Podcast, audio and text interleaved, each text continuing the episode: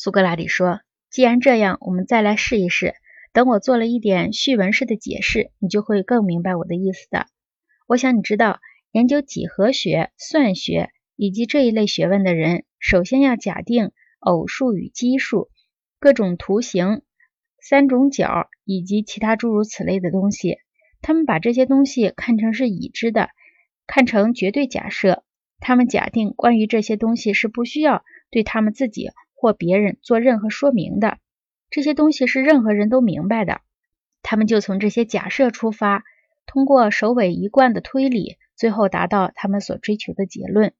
格劳孔说：“是的，这我知道。”苏格拉底说：“你也知道，虽然他们利用各种可见图形讨论他们，但是处于他们思考中的实际上并不是这些图形，而是这些图形所模仿的那些东西。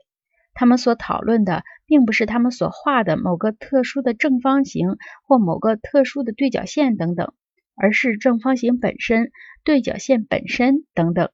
他们所做的图形乃是实物，有其水中的影子或影像。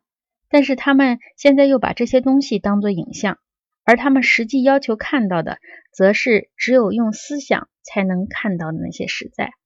格劳孔说：“是的。”苏格拉底说：“因此。”这种东西虽然确实属于我所说的可知的东西一类，但是有两点除外。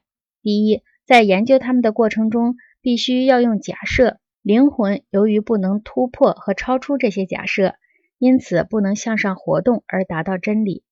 第二，在研究它们的过程中，利用了在它们下面一部分中的那些实物做影像，虽然这些实物也有自己的影像。并且是比自己的影像来得更清楚的、更重要的。